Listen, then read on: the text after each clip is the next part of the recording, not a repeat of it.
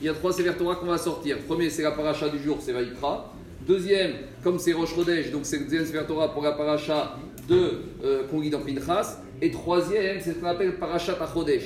C'est quoi Parashat Achodesh C'est la première mitzvah qui a été donnée au Israël au moment où ils sont sortis d'Égypte. C'est Achodesh Azerachem Rosh Chodashim. C'est la mitzvah de Rosh Chodesh, Rosh Chodesh Nissan, suivie de la mitzvah du Korban Pessah.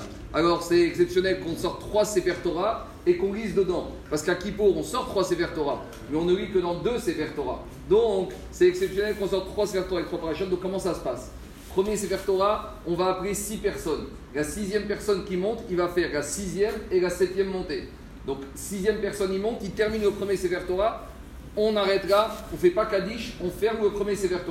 On ouvre le deuxième Sefer et on appelle une septième personne qui va monter pour le Kaddish et pour la lecture de Rosh Chodesh. Après qu'on a fini Rosh Chodesh, on fait Kaddish, on ferme le deuxième Sefer Torah et après on ouvre le troisième Sefer Torah où là on appelle la personne qui va faire la Haftara. Et à nouveau, on lit la lecture de Parashat Achodesh. Et après ça, on fait un deuxième Kaddish. Et après, on fait la Haftara, toujours qui suit le dernier Sefer Torah, donc la Haftara de Shabbat Achodesh.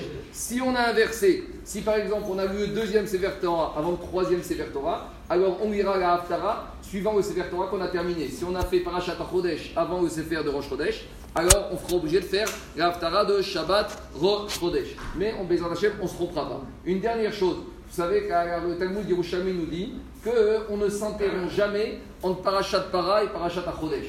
Je m'explique. Il y a quatre parachutes supplémentaires. Il y a Shkalim, il y a Zachor, il y a Para et Achodesh.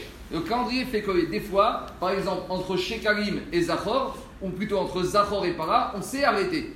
Pourtant, il y a entre Para et Achodesh, on ne s'arrête jamais. C'est-à-dire que Shabbat, on lit Para, le Shabbat d'après, tout de suite, on lit Achodesh. Même si c'est un, mois qui fait cinq semaines, il n'y a jamais d'interruption. Et le Talmud Yerushalmi, il compare ça à quoi? Aux quatre coupes de vin le soir du Seder de Pessah, où on ne doit jamais faire d'afsarat, d'interruption, le troisième et le quatrième coupe de vin. Et c'est quoi l'explication? Nous disent les Chachamim que la paracha de para, c'est la paracha de la tahara, de la pureté, le moment où la personne il va se purifier.